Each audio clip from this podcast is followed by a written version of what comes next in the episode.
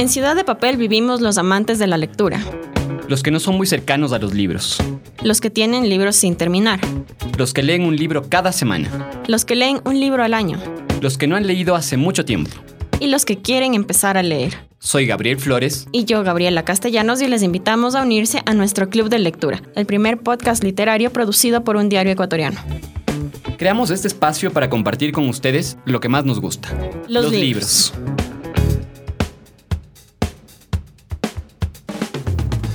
Hola Gaby, ¿cómo estás? Hola Gabriel, amigos, bienvenidos a un episodio más. Antes de empezar queremos invitarles a que nos sigan en nuestras redes sociales. Estamos en Facebook como arroba revista familia, en Instagram como arroba revista familia S. Y en Twitter como arroba sección cultura. También nos pueden enviar sus comentarios y sugerencias de libros a ciudadpapel arroba elcomercio.com.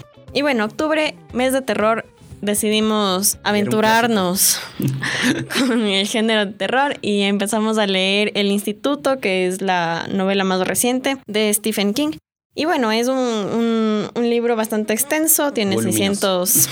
619 páginas, pero bueno, aquí estamos. Hemos sobrevivido. Ok, entonces para empezar, recordemos un poco sobre la biografía de Stephen King. El escritor estadounidense nació en Maine en 1947, tiene 72 años. Eh, se ha especializado en novelas de terror, ficción sobrenatural, misterio, ciencia ficción y literatura fantástica. Sus libros han vendido más de 350 millones de copias y en su mayoría han sido adaptados al cine y a la televisión. Cuando era niño, King presenció un espantoso accidente. Uno de sus amigos se quedó atrapado en las rieles del tren. Y bueno, esa era una de las cosas que la gente decía que posiblemente le, le llevó a escribir historias de terror, pero King siempre dijo que no, que no fue así. Él empezó a escribir en la década de los 70, escribió algunas novelas y una de ellas hablaba sobre un adolescente con poderes sobrenaturales, pero King desechó este manuscrito porque le pareció que no era bueno. Y su esposa, eh, con la que sigue hasta el momento, le animó a que lo termine y bueno, este libro se convirtió en Carrie, que fue todo un éxito. Ujú. Eh, una moraleja ahí, no desechen lo que creen que no sirve. Siempre pregunten. Siempre pregunten a otros. Eh, algo importante también de la biografía o de la vida de Stephen King es que es un escritor muy criticado. Hay personas fanáticos, muchos de las personas que nos están esc- escuchando seguramente son fanáticos de King, pero también hay críticos literarios que han puesto ciertos peros a su literatura. Eh, pero a mí me gustaría rescatar que haciendo una selección de varios libros de King, se podría también hacer un retrato de la sociedad estadounidense, porque efectivamente King no solo habla del terror o del suspenso, también a través de sus novelas nos va contando sobre la vida, sobre todo de los pueblos pequeños de Estados Unidos. Así es, y topa temas que no son tan superficiales en realidad. Hablamos de, por ejemplo, guerra, violencia, de la infancia, hablamos de la familia, hablamos de un montón de temas que nos atraviesan a todos todos los días, ¿no? Ujú. Bueno, ahora les vamos a hablar un poco sobre qué va el libro, El Instituto. Cuando empecé este libro, Gaby, me acordé de una cita del escritor mexicano Jorge Volpi. Él dice que la mejor manera de comenzar un libro o contar una historia es contando otra historia. Y esto es lo que sucede efectivamente con el instituto, porque no nos cuenta la historia de entrada del protagonista principal de Luke, que Así luego es. les vamos a, a ir contando un poco más, sino de un ex policía que llega a un pueblo que está abandonado de la gracia de Dios, un pueblo donde, donde no pasa nada, pas- tiene un tren y un par de negocios, pero no pasa nada más. Y un día este ex policía se encuentra con un anuncio en la oficina del sheriff que decía que necesitaban un sereno para trabajar, una persona que trabaje en las noches. Y el sheriff un poco investiga la vida de este, de este ex policía y lo contrata. En, en- en contarnos la vida de este, de este personaje, King se toma como 200 páginas, podría ser unas, más, más de 100 Más- páginas. Más de 100 páginas, sí. Y eh, esto no es al azar, hay una intención. Eh, luego al final del libro va a haber una conexión entre la vida de Luke y la vida de este ex policía que no les vamos a No contar. les vamos a contar. Y luego ya nos, ya nos dan, ya pasamos a- al, al instituto. Luke es un niño que tiene 12 años, que es súper dotado. Sus papás lo, quieren llevar a estudiar a la universidad. Sus profesores le recomiendan que para que no se frustre, para que siga desarrollando sus habilidades, vaya a la universidad directamente. eh, y él está como pensando en eso, él quiere estudiar como dos carreras, pero un día pasa algo inesperado y es que sus padres son asesinados. Y él a la mañana siguiente aparece en un cuarto que no es su cuarto. Claro, resulta que no solamente sus padres y sus profesores estaban pendientes de los poderes sobrenaturales o estos dones especiales que tenía Luke, sino también el instituto, que es una entidad gubernamental. Entonces, ellos son quienes asesinan a sus padres y lo reclutan, lo llevan a, a, esta, a este centro en donde también están otros niños. Y eh, en este centro es donde se desarrolla la mayor parte del libro. Ahora vamos a, contarles, amigos oyentes, eh, un poco sobre la literatura de terror, a, reflexionar un poco a propósito de este libro. Nos parece que nos viene bien hablar sobre este tema, ¿no, Gaby? Así es. Eh, bueno, el, tema del libro del instituto más allá de, más, más que terror, me parece a mí que encaja un poco más en el suspenso, en el misterio. Porque, el psicológico. Exactamente, porque no es el típico libro de Stephen King tal vez del que están acostumbrados la mayoría de sus fans o tal vez quienes conocen un poco sus obras más populares. Entonces, es, es más por el tema del, del, suspenso, del misterio y del thriller psicológico, como tú dices. Y en este caso, a mí me parece que el, terror más bien está encarnado en los seres humanos, en las mismas personas y en qué somos capaces de, de lograr y de hacer y de crear nosotros mismos la maldad. El terror yo también creo que está en este libro en los adultos y en la forma de ver a la sociedad, de ver al mundo y de interactuar con las personas eh, más débiles de la sociedad. En este caso, los, niños, pero también, no se pueden estar las mujeres o pensemos en, en los adultos mayores, que son personas que en ciertos momentos de la vida son olvidadas o son utilizadas con ciertos fines por, por la sociedad. Así es. Y bueno, en el, en el libro El Instituto Luke no está solo, como les habíamos comentado, él eh, comparte este espacio con otros niños. Y bueno, contémosles un poco cómo más o menos es este, este centro. Resulta que hay dos hay dos partes, ¿no? En una donde llegan los niños y hay otra que nadie conoce en realidad cómo es, pero es a donde van los niños que no colaboran con estos experimentos y todas estas eh, prácticas que, realizan ahí y son, los mandan allá. Son niños que nunca vuelven. Son niños que nunca vuelven, nadie sabe qué pasa con ellos, pero Luke es un niño muy curioso.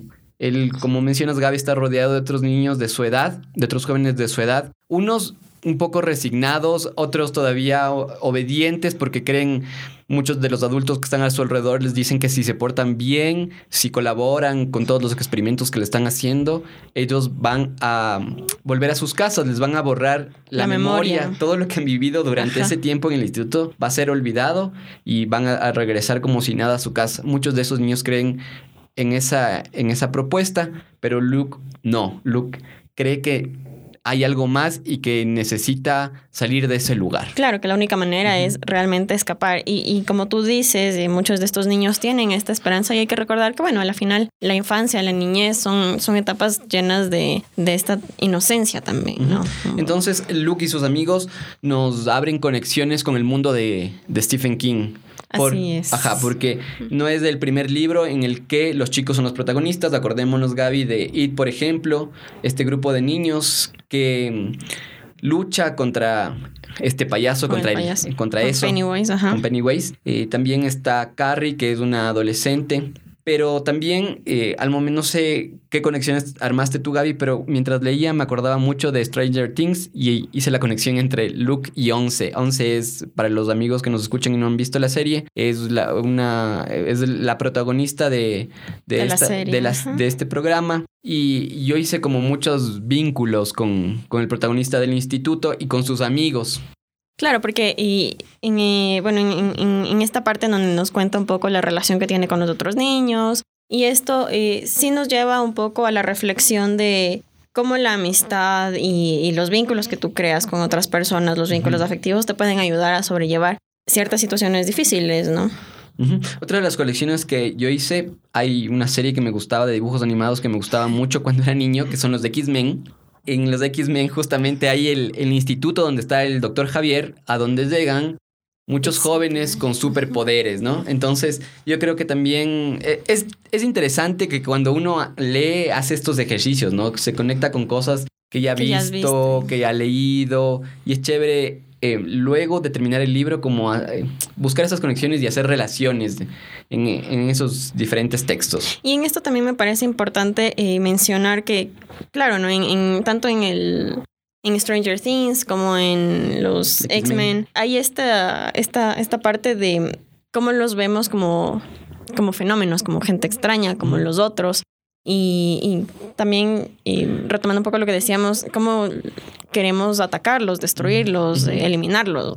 O también, y también algo que, no sé, personalmente siempre me, me, ha parecido o me ha llamado la atención, que es el tema de los superpoderes. No sé, Gaby, ¿tú alguna vez has pensado que si pudieras tener un superpoder, cuál sería ese superpoder? Ah, creo que me gustaría ser invisible. Ya. A mí, por ejemplo, a mí me gustaría tener el poder de teletransportarme. No sé, siempre pienso, ah. pienso en el, en el tema del caos de la ciudad y a veces en, en, la pereza que tengo de ir a un lado a otro y digo, si yo tuviera ese, superpoder sería la vida magnífica. ganaría mucho tiempo, haría sería más cosas más interesantes. y también es otra, otra reflexión que se puede, se, se puede sacar de este libro del instituto, ¿no? Entonces, bueno, como hablábamos del tema de la amistad y cómo la amistad te ayuda un poco a sobrellevar estas, estas situaciones complicadas que a veces se te presentan en la vida, es un poco el concepto de resiliencia también, ¿no? De lo que es otro de los grandes temas que trabaja en este libro y que es una de las características específicas de Luke, que es el personaje principal. Para los amigos que nos están escuchando, la resiliencia es esta capacidad que tenemos las personas de sobreponernos a las situaciones complicadas, difíciles que afrontamos en la vida. Entonces, Luke, como les decíamos, es un niño diferente. Él no es un niño conformista, entonces lo que quiere, a pesar de todos los problemas que tiene, haber perdido a sus padres, de estar en un lugar en el en el que lo maltratan, en que finalmente lo tratan como si fuera un animal eh, a él y a sus amigos. Claro, realizan muchos experimentos y torturas. Ajá, él quiere eh, buscar, él no, no se conforma con eso y quiere retomar su vida como, como la tenía en el pasado. Entonces, y claro, para, para eso se vale de sus amigos y de las relaciones afectivas que, que entabla con, sus, con las personas que están cerca de él. Así es.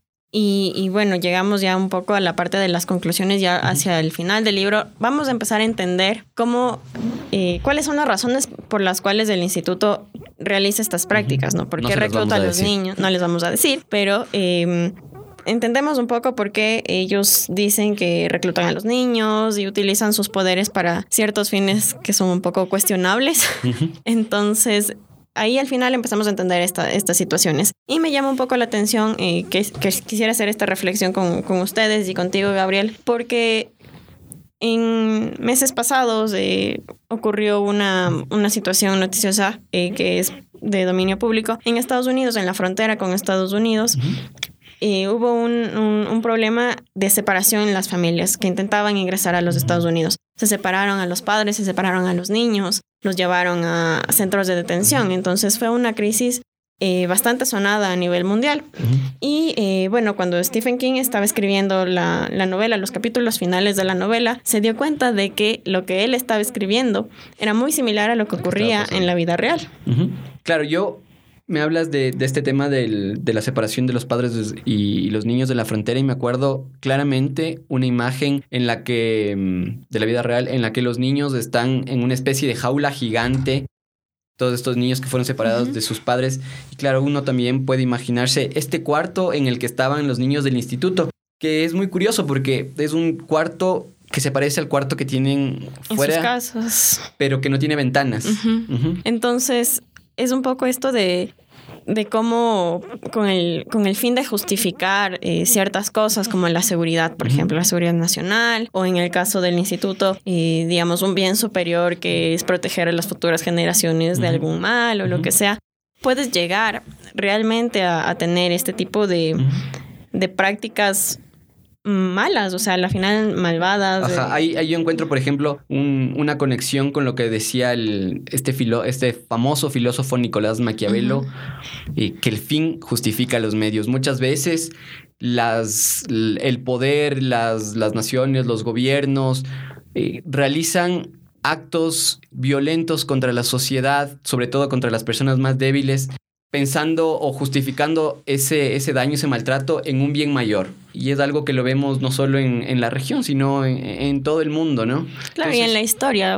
en la historia. Entonces, esa es otra cosa interesante que nos, que nos lanza el, el, libro de King. Ahí estamos viendo que, no, que es un autor que no, no solo nos habla del terror o que está interesado en el terror, sino que también sus historias tienen conexiones con la vida cotidiana y también sus historias nos pueden invitar o llevar a reflexiones eh, de lo que nos está pasando y eso me parece interesante. Así es. Bueno amigos, estamos llegando ya al final de este episodio. Muchísimas gracias por acompañarnos también en la lectura de este libro. Así que bueno, vamos a empezar con, con noviembre. Ajá, les agradecemos por, por, por, acompañarnos. Ya vamos cuatro meses, ¿no? Ya vamos cuatro con meses. Nuestro club de lectura Ciudad de Papel y nuestro podcast literario para... Eh, noviembre vamos a leer Mandíbula de la escritora ecuatoriana guayaquileña Mónica Ojeda. Mandíbula es su más reciente novela. Este libro se inicia con el secuestro de Fernanda Montero, una adolescente fanática del horror y de las creepypastas. Muchos de ustedes sabrán que son las creepypastas. Yo no sabía hasta, hasta hace muy poco. Era, y los que son, no sepan van a averiguar.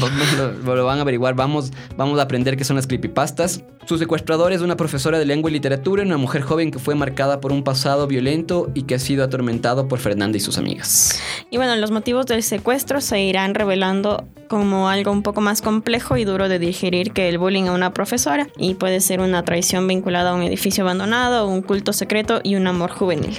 Encontrarán más información en la edición impresa y digital de Revista Familia en www.revistafamilia.es. También queremos comentarles que la Feria del Libro de Quito se moverá a diciembre, así que no podremos contar con la presencia de la autora Mónica Ojeda como lo habíamos anunciado anteriormente. Pero nosotros, eh, igual en diciembre, vamos a leer a uno de los autores que estén eh, invitados y confirmadísimos para la feria.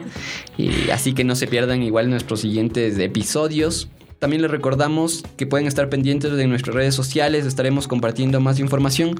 La feria va a ser entre el 18, eso ya está súper confirmado, entre el 18 y el 22 de diciembre en el Centro de Conversiones Metropolitano. Y bueno, les invitamos también a contarnos qué libros quisieran que leamos en el 2020, porque ya estamos a se nos va el año. poquito de que se acabe el año y vamos a hacer una votación con las sugerencias de ustedes para uh -huh. los libros que vienen. No se olviden de seguirnos en nuestras redes sociales. Estamos en Facebook como arroba revista familia. Pueden unirse al grupo Ciudad de Papel. En Instagram como arroba revista familia S. Y en Twitter como arroba sección cultura. En nuestro correo ciudadpapel arroba elcomercio.com recibimos sus sugerencias, comentarios y reflexiones. Eso es todo por hoy amigos, gracias por acompañarnos. Nos vemos en dos semanas con nuestro episodio intermedio. Gracias también a Diego Ortiz, nuestro productor, Javier Flores, nuestro director de sonido y gracias Gabriel. Hasta la próxima. Gracias a ti Gaby por compartir este espacio. Amigos, que tengan un buen mes de lecturas. Chau. Chau.